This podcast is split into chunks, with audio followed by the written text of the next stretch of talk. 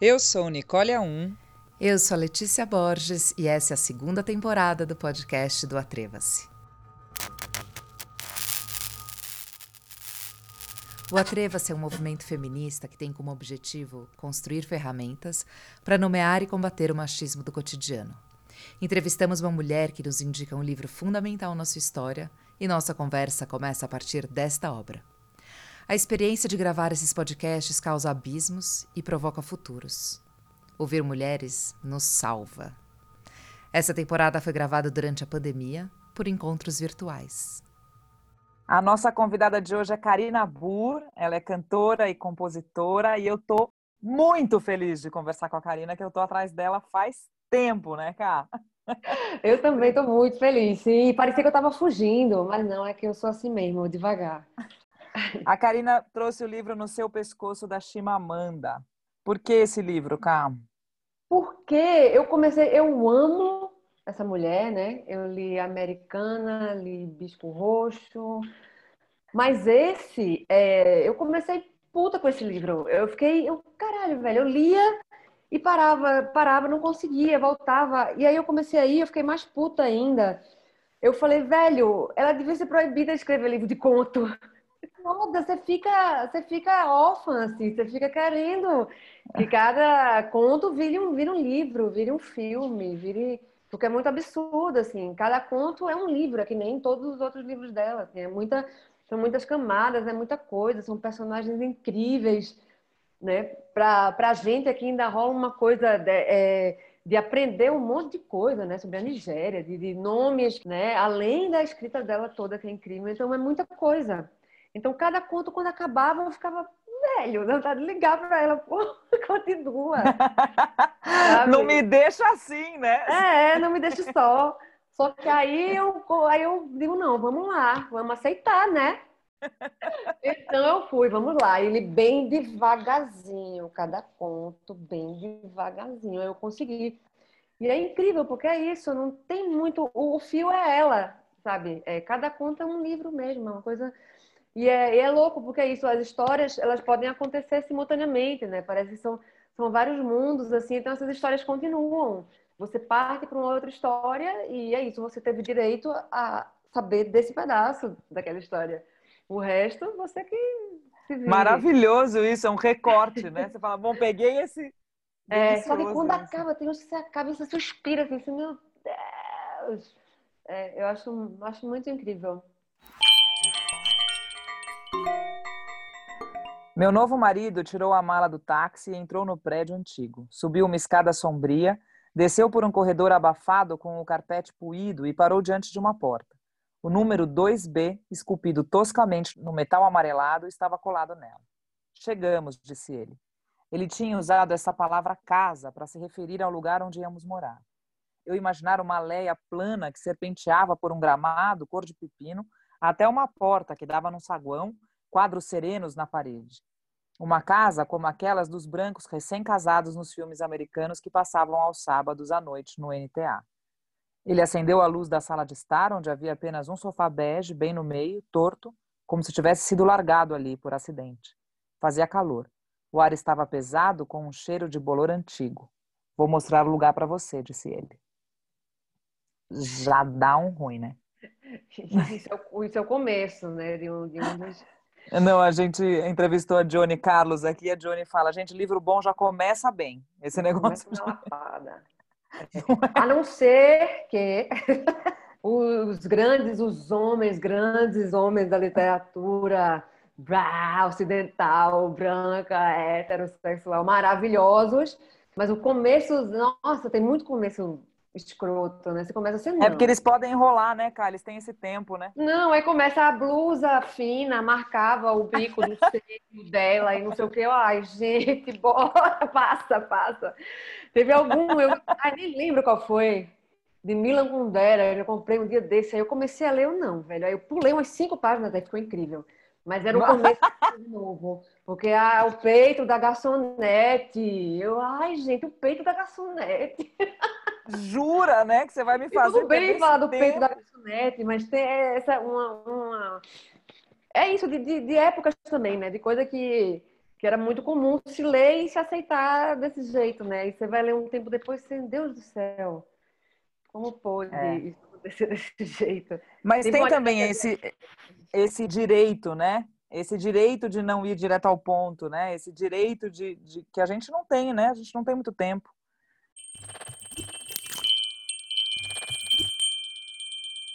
Nia passou a me visitar depois do trabalho e bebia uma lata de refrigerante diet que ela própria levava e ficava me vendo cozinhar. Eu desligava o ar-condicionado e abria a janela para deixar o ar quente entrar, de modo que ela pudesse fumar. Nia falava das mulheres que iam ao seu salão e dos homens com quem saía. Ela pontilhava todas as suas conversas com palavras como substantivo clitóris e o adjetivo foda. Eu gostava de escutá-la. Gostava do fato de que, quando sorria, deixava à mostra um dente quebrado com um triângulo perfeito faltando a ponta. Ela sempre ia embora antes do meu novo marido chegar em casa. Meu novo marido é ótimo. Só novo marido é maravilhoso. Como, Já... é? Ô, Ká, eu queria saber um pouco da sua trajetória, como é que, como é, que é o seu caminho? Ai, Deus. Ele é tortuoso. Eu, ó, eu comecei a tocar em 94. Eu comecei, na verdade, começo dos anos 90, eu comecei, eu fui dançar no, no Balé Popular do Recife, no Balé Brasílica, comecei a conhecer um monte de coisa que eu via, que eu ia desde pequena com minha mãe olhar na rua, assim. Em Salvador tinha coisa de ver os afoxés, em Recife era mamulengo, cavalo marinho, caboclinho, orquestra de frevo, um monte de coisa, tinha um monte de imagem, assim, né, de coisa muito teatral, muito musical na cabeça, assim. E aí, no começo dos anos 90, eu comecei a botar é, isso na minha vida, eu, participando, né? Então, em 94, eu comecei a tocar, eu toquei dois anos no Maracatu Piaba de Ouro. Toquei não, era baiana do, do Maracatu Piaba de Ouro. Mulher não podia tocar na época, mas eu acabava tocando, porque eu saía quatro da manhã com maracatu na época do carnaval, né? Passava o dia todo na rua. Então os caras cansavam, os caras iam no banheiro, os caras... Então eu acabava tocando muito com eles e tudo bem. O, o, lance era mais na hora das câmeras, na hora não sei o quê, não podia estar... Podia tocar, mas não podia aparecer, né? É. E no Estrela Brilhante foi o primeiro lugar onde de fato eu pude tocar, assim. E na época era é, eu, Cristina, Virginia e Neide. Cristina Barbosa, Virginia Barbosa, Neide Alves. Éramos nós quatro, assim, só tinha gente tocando, né? De, em todos os maracatus, só nós quatro de mulher, assim, no Estrela Brilhante. E e esse começo foi muito louco, né? Porque a gente tinha muita força, as quatro juntas. Uhum. Mestre Walter França, que era o mestre estrela brilhante na época, ele era incrível com a gente, assim. Ele exigia, ele exige muito de todo mundo até hoje. Mas tinha uma coisa com a gente de, ele era muito julgado, né? Muito criticado por isso. Então ele por, por ter vocês, por ter vocês quatro no é, Maracatu. Então, ele não largava do pé. Não largava do pé Nós estamos ninguém, falando de 94, né? Não estamos falando de 94. 22. Estamos falando de é, 94. 94. E é isso. Então, a gente se... Era, uma, era um grupo. A gente era muito... Era muito forte a gente junto ali, né? E aí, de lá, as meninas continuaram. Aí eu fui tocar no Afoxé, Ilha de Bar. Aí eu fui tocar na banda Ed, com Madre Florzinha. Toquei com Erasto Vasconcelos. Saí tocando com um monte de gente, tocando percussão. E aí, no meio disso, eu fui descobrindo que a minha história não era exatamente ser uma percussionista, de tocar com todo mundo. A minha parada é pegar um tamborzão e tocar do começo ao fim. Aí eu fui descobrindo isso e foi. Eu já escrevia, eu sempre escrevi, sempre desenhei, mas eu sempre guardei, né? E aí eu consegui, na Comadre Florzinha, que foi a primeira banda que eu ajudei a, a, a fazer, uhum, né? A estruturar. E, é, e batizei tudo, a gente junta. Foi ali que eu comecei a ter respiro para conseguir é, não fazer, porque eu já fazia, mas meu nome não costumava sair na, na ficha técnica. Mas ali a gente fazer, fazer as primeiras músicas, as primeiras letras de música. É, então, ali eu comecei a, a, perceber isso, que o meu tambor também era uma, era uma coisa da minha composição. Tanto que até hoje é o que eu uso para fazer música, né? É, eu sempre faço tambor e cantando. Eu não toco violão, não toco nenhum instrumento de harmonia. Então é isso, o tambor é uma coisa autoral, o jeito que eu uso ele. Aí é isso, fui tocando, fui tocando, fui pro teatro oficina. Na época fui para fazer bacantes em, na virada, acho 2000 para 2001. E aí na época tinha uma estrutura, o teatro que oficina tem tempos de patrocínio, tempos sem patrocínio. Nessa época a Petrobras é. bancava, então tinha passagem, tinha hospedagem, dava para vir muito tranquilo assim. Tranquila que eu digo é garantir essa estrutura, né? Hospedagem, avião. É, tranquila, estamos falando de passagem e hospedagem, gente. rica lá, né? Tá rica em São é. Paulo. Aí foi a hora que eu vim, porque eu tinha esse medo também, né? De você vir para São Paulo, porque tem essa coisa também, né? Eu já, eu já vi muita gente se fuder nessa de, ah, vou para São Opa. Paulo. Aí chega aqui e fica ali, perdido na multidão e não consegue fazer nada, né? E aí saí justamente quando acabou os Sertões, que a gente fez os Sertões. Fez cinco peças para fazer os Sertões de Euclides da Cunha. Tá. Ao todo eram 30 horas quase de peça. Eu e aí lembro. eu tava com o primeiro disco que foi Eu Menti Pra Você de 2010, eu tava com ele assim, precisando muito botar na rua. E aí foi quando eu falei, não, agora que acabou os sertões, se eu não saio agora, fudeu, eu não saio mais. Não posso começar outro projeto aqui, eu tenho que sair agora para poder fazer meu disco. Aí foi muito para você, Longe de Onde, Selvática, e agora o Desmanche. Tem uma música sua que eu adoro, do edital, que eu... toda vez que eu sento para escrever um edital, eu, eu ouço essa música e eu choro da risada, falo, gente, é sobre isso. que massa. É, aí foi isso, aí eu saí da oficina, fiz uma mentir para você e aí fui embora. Mas aí teve esse conflito de banda para carreira solo e muito, é, é um... muita opressão no Mangue Beat. Então, para sair disso e conseguir dizer eu vou, foi bem, foi bem difícil assim. Um... É muito louco porque você vai portando o sentido sozinha, né? As mulheres, a gente vem falando disso, né? Como as mulheres que conseguem romper essa dureza, assim, né, do, do sistema, é, é uma coisa moana, né? Uma coisa sozinha, navegando, com todo moana, mundo dizendo é. vai dar merda. Né? Vai dar merda, não vai que vai. É, e era uma coisa de eu sempre estava ali, é, no Estrela Brilhante eu estava ali tocando meu tambor. Né? Na Madre Florzinha eu estava ali também de frente e não tinha uma hierarquia, né? A gente era uma. Claro que sempre tem, né? Inclusive, claro, quando eu estava sozinha, eu comandava a história toda, né? Que não era eu sozinha. Uhum. Né? Era eu e mais mudava tanto, tem muitas maravilhosas. Eu não quero nem ficar citando para não esquecer de nenhum. Claro, para não esquecer de nenhum. aí começa, começa a citar. Mas é, foi, tão, foi uma coisa tão opressora essa coisa de, desse tempo de Mangue Beat. Não só Mangue Beat, mas eu uso o Mangue Beat como exemplo porque é uma época tida como de festa, que para mim era também. Era muita comemoração, era muita festa, era muita coisa boa né? Mas eu não conseguia fazer direito, assim, porque sempre tinha uma, uma parede na frente, assim, era muito difícil. Então, foi, teve que ser uma decisão mesmo, eu vou assinar agora, isso aqui é meu, sou eu. Inclusive, até hoje, eu até, é, até hoje eu mantenho uma coisa, os meninos que tocam comigo sabem disso, assim, tipo, na ficha técnica dos discos, não tem negócio de ordem alfabética. O que eu falo, o que eu participo, eu tô na frente. É Bruno Buarque, Karina Buna. Karina Bu, depois é o K, depois o B, depois o A. Depois Lógico, o... claro, mesmo claro. assim, meu nome é retirado várias vezes, várias matérias sobre discos, sobre coisas. Cê, não é possível, você ju... Ainda, é lógico que é possível, não é possível. A Virjona na zona, né? Ainda, no, no, a primeira matéria, inclusive, que saiu sobre o Desmanche, que é o, o meu disco mais recente, foi um, rolou um single antes do disco, que nem era single, era, é, foi a música Sangue Frio, que era eu tive vontade de soltar na rua, na época que o presidente falou que o exército não matou ninguém, eu tinha música que falava o exército tá matador, o, o refrão. Então, vamos gravar, vamos soltar. Foi muito sem organização, sem planejamento de single, nem nada, mas primeira música do disco sem disco virou single e é isso aí. E aí saiu uma matéria falando sobre, falando sobre esse single, que já ele já era na, na, na, forma desse disco novo, que era sem bateria, né, percussão, alguma coisa de base eletrônica aqui e ali, guitarra e algum teclado aqui e ali. E aí se elogiou muito é, essa percussão, se elogiou muito o barará, e aí colocou o nome de todos os músicos que participavam, menos eu, que concebi a história, que toquei, que pensei em tudo, no meu single, no meu aquela coisa. É, é meu, isso aqui é meu. É, é. e Esté Araújo, que eu convidei para gravar também. Ela gravou a caixa, gravou com o Ica, gravou comigo percussão. Então, as duas mulheres que gravaram a percussão, que elogiaram tanto na faixa, não estavam com o nome ali. Tô e aí passada, eu falei, Karina, eles falaram, desculpa, desculpa, foi um erro. Não, não foi um erro, gente. Não, não, não foi, foi um erro, erro, foi um projeto, amor. É um pressuposto. Vocês colocaram o nome aprendi. de todos os homens menos o meu e o de Esté, assim, é uma loucura. E, e o tra mesmo trabalho sendo meu, aquela coisa do meu nome primeiro, sabe? É, é muito louco isso, assim.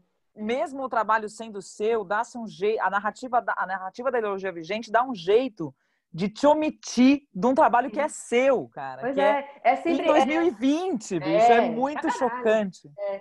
E é como se tivesse alguém fazendo para você. Você não pode ser diretora daquilo, dona daquilo, sabe? É, com as músicas, até hoje, Rolanda, se você que fez essa música, você fez sozinha essa letra, mas quem faz as músicas? Mas quem não sei o que? Eu disse, sou eu, eu faço os arranjos com os músicos que trabalham comigo, a gente faz os arranjos juntos. Mas as letras e as músicas são minhas, aí rola uma. Uma, uma descrença, né? Total. Não, e tem esse. O lugar separado para os homens é de gênios, ele pode ver. Um cara lançou um disco massa, ele é um gênio. Ele revolucionou, não sei o que. Uma mulher lançou um disco massa, é um disco massa, ou ela é talentosa. Tipo, uhum. essa palavra talentosa, eu não aguento mais ouvir. Não, eu prefiro que você não goste, que acha uma merda. Talentosa é sua sobrinha de anos que faz o show na sala, o teatrinho, e você, eita, tem futuro. Ah. Porra, né? É um negócio. É. Tem uma coisa de, de, é. de, de, garota, né? Sei o que, a garota, só que o jeito eu não sou garota, eu tenho 46 anos. Assim, é um, sabe, tem essa. E aí também é muito chato você ficar. Advogando assim, em casa própria, né? A gente total. É, não, e é essa, muito... essa fala da, da infantilização, né? Tô lendo o Franz Fanon, que ele tem, tem um livro chamado Pele Negra, Máscaras Brancas, que ele vai falando da psicanálise sob o ponto de vista é, do homem preto e de como o racismo ele, é, ele atua diretamente na constituição do indivíduo. Né? No indivíduo preto e no indivíduo branco também. Uhum. Por isso, pessoas brancas é importante ler Fanon. Porque a gente já toma umas porradas já na saída, assim. E aí ele vai falando dessa infantilização mesmo, desse jeito que a pessoa branca fala com a pessoa preta, como se ela nunca fosse capaz de compreender aquilo que você está dizendo. Uhum. E se caso ela seja capaz de compreender aquilo que você está dizendo, foi alguém que contou para ela. Né? Foi alguém que explicou. E, e, e, a nossa relação com os homens é muito isso, né? É, é, uma, é uma, ai que bonitinho, ou é ai que bonitinho isso aí que ela tá fazendo, ou é, gente, é quase um cara, né? Olha como ela é, é foda, é quase sim, um cara. Eu ouvi isso muito no meu primeiro disco. Inclusive, tinha um amigo que falava: Você é o cara. Por exemplo, é muito comum, é foda que eu vou falar, mas eu vou falar, foda-se. Fala. É... é muito comum, era muito comum, tipo, banda, né? Tocar em banda com muitos homens e tal, não sei o quê. Era muito comum eu vi eles, por exemplo, uma besteira, uma coisa simples. Postar no Instagram uma história, uma foto, uma coisa da passagem de som ou do show. E, porra, foda tocar com esses caras. Que claro que é foda tocar com esses caras. Por isso que eu convidei eles para tocar comigo. Mas é, se, se, os músicos que tocam, sei lá, com crioulo, falam que é foda tocar com crioulo, no show de crioulo. Com crioulo. E não deixa claro. de ser foda tocar com os caras, né? Claro. Mas é muito louco, assim, até com os caras que tocam comigo, que eu amo, que são meus amigos e que me amam, né? É uma, é uma noção, falta... É, Fala um pouco é, isso. É, porque, assim. porque é sistêmico mesmo, né? É brutal, assim, entre os amigos, é, é isso mesmo, né? Sim. né? Não, essa fama que, que a gente tem de, ah, não, mas você só fala disso. É, eu só falo disso porque esse é o único assunto que me deixa viva, né? Porque todo o resto me mata. Cacete. Então, sim. é muito, e, e, é, e, vem, e vem, e é isso, é um costume tão grande que vem das mulheres também, né? Pra caralho. É. A desconfiança.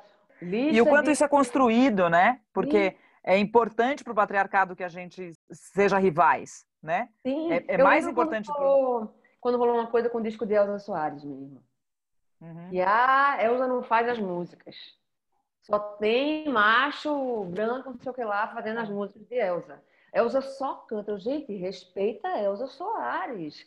Ela comanda o trabalho dela. Por mais que ela tenha chamado alguém para produzir, ela chamou quem ela queria para produzir. Ela escolheu aquelas músicas. Ela quer cantar aquelas músicas, né? Claro. Assim, é, arrepio o braço. Claro. É um negócio que eu fico, gente, assim, então nem Elza Solares. Porque essas mulheres que estão criticando, não é que ela não, não, não, seja passiva de crítica, não é que a questão não é crítica, mas é nesse lugar, como se o trabalho fosse menos, né? Porque claro. foram que escreveram aquilo. Ela escolheu, cara, ela que manda, né? Não, Lógico. Ela manda tudo ali. Não, e a, e a gente vai portando os sentidos do poder, né? É, é para mim, essa é, é a, a, grande sofisticação do patriarcado, porque o patriarcado atua sobre todo mundo. Né? Sim, né? é, sobre, igual a mesmo... gente tá aqui, né? Inclusive, o, próprio, o disco de Elza, o meu, o meu Selvática, ele acabou ficando um pouco escanteado na época da divulgação, e eu ouvia muito, inclusive de jornalista, ah, poxa, foi na mesma época do de Elza, né? Com dois discos feministas, não sei o que, não sei o que, não dá para ter dois. Mas...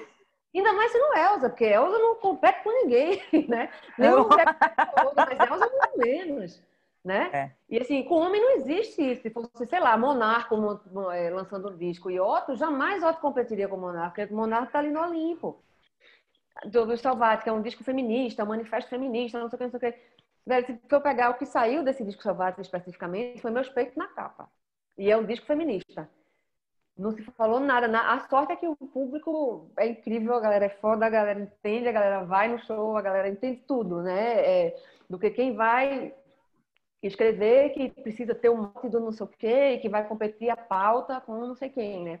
Todas as minhas letras não se falou das músicas. Se eu for pegar o, o clipping do, do, disco, assim, meus peitos na capa e a disco feminista. O que é um disco feminista? Não sei o que é um disco feminista. Não, então vamos falar sobre discos patriarcais, né? A gente vai começar é, um a falar negócio... assim, né? É, mas é, é isso, tá nesse, nesse lugar aí.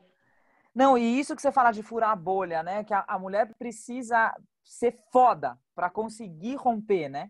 Os espaços, para conseguir furar o buraco lá do Mangue Beach. E o, o, cara. O cara não precisa ser foda, né, meu? É isso que é irritante. Tem muita gente, muito homem medíocre gravando, escrevendo, produzindo, tá, botando, mandando na porra toda.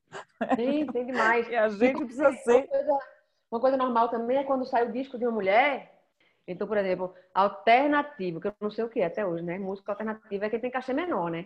Porque... É, eu, no teatro eu falo que é teatro sem alternativa quando você faz na garagem. Né? É, não tinha onde fazer, você fez lá. É, no... é.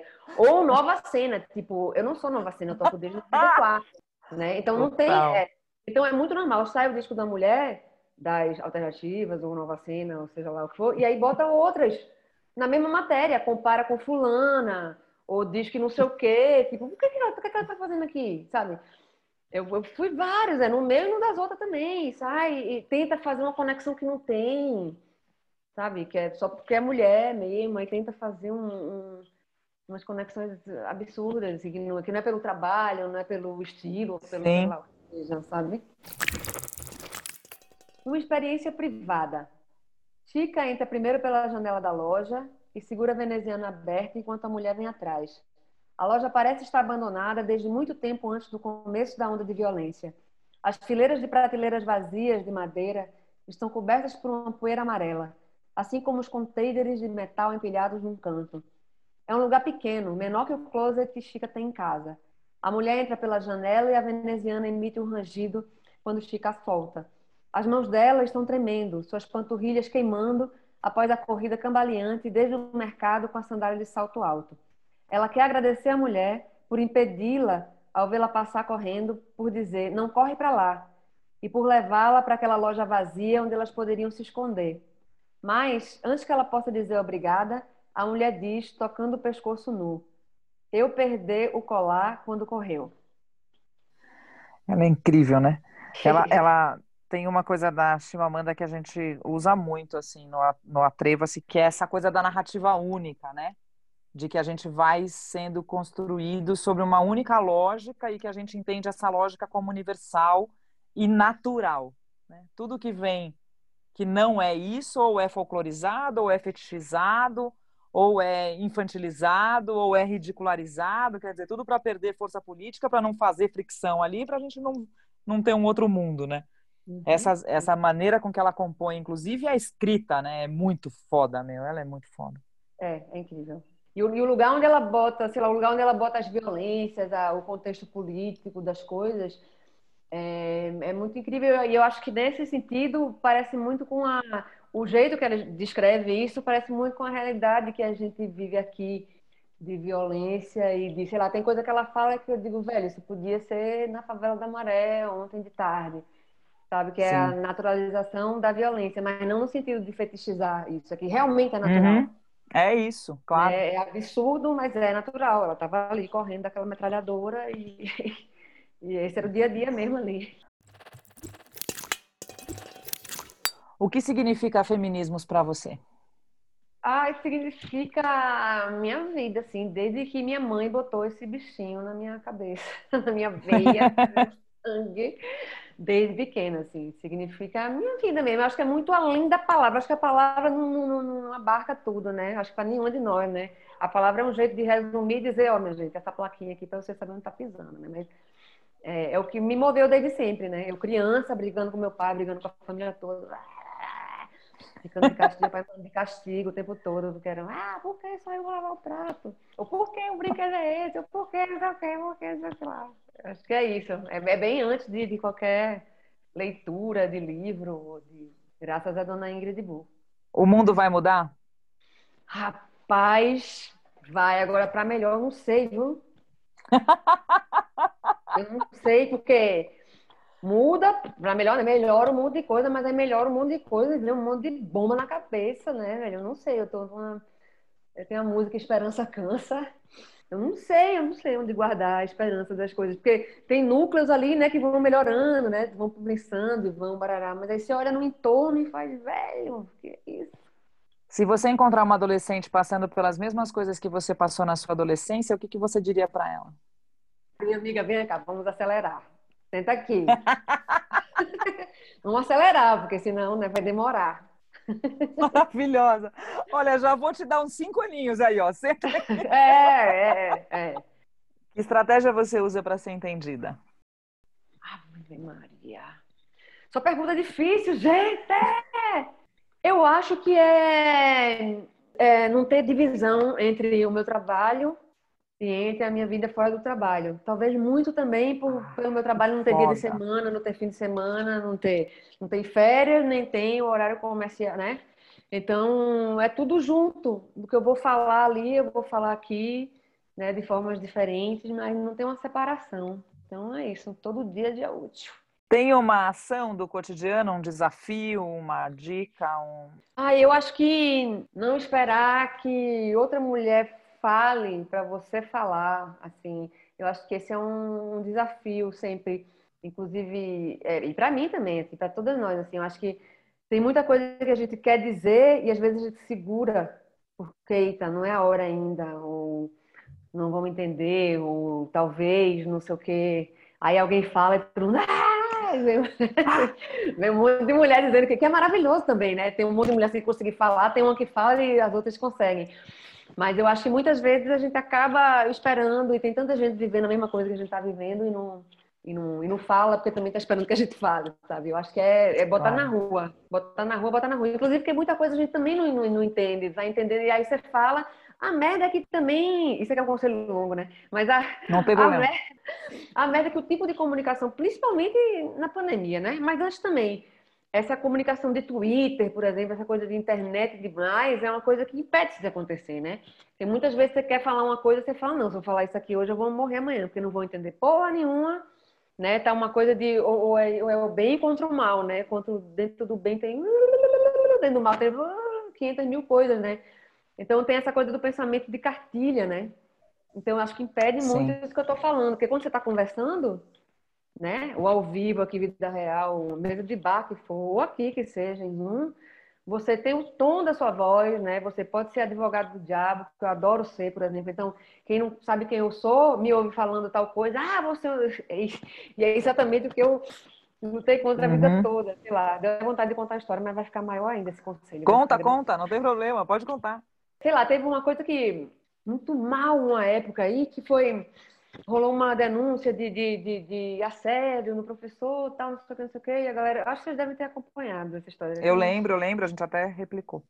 E aí eu olhei aquilo e falei, gente, né, que as mulheres se juntaram para denunciar e divulgaram conversas, né, que eles tiveram online e falaram, ó, oh, vocês queriam prova de assédio, tá aqui a prova de assédio. Aí eu li o negócio e falei, gente, isso não é prova de assédio.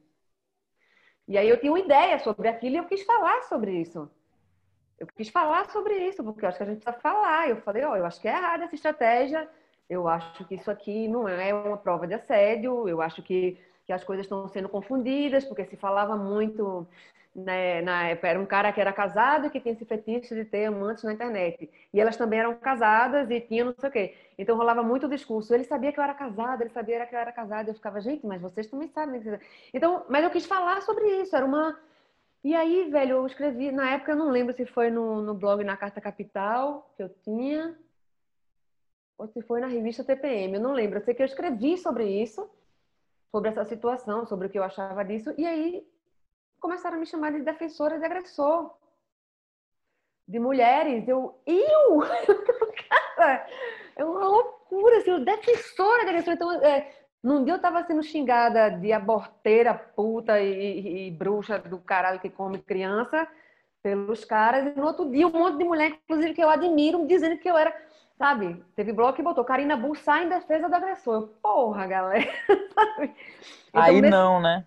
Então acaba que hoje eu tô dando esse conselho, mas eu mesmo me trago pra caralho. Eu não vou falar isso de jeito nenhum.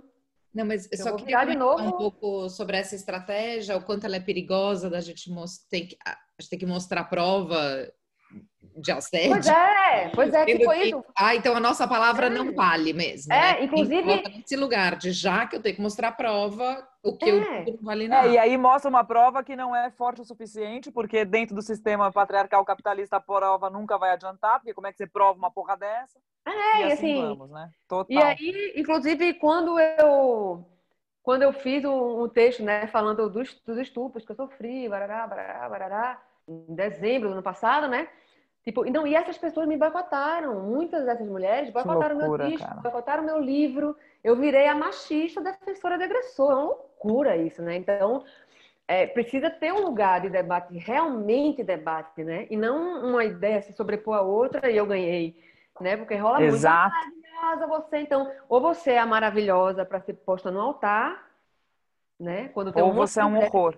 Exatamente. Ou você é defensora de agressor, né? Então... Não, e, e, o quanto isso é uma lógica que serve só à narrativa vigente, né? Total. Porque enquanto a gente não pode falar sobre isso, os caras estão ali falando de aborto para não falar de estupro, né? Total, né? A inclusive, é quando essa. eu falei, inclusive, o lugar onde eu tô, né? Qualquer mulher tem, pode falar sobre isso, né? Mas é, o lugar onde eu tô é exatamente da pessoa. Na época que eu falei sobre isso, já tinham acontecido os estupros que eu sofri, né? Claro. E eu sei, eu sei que eu não tinha prova.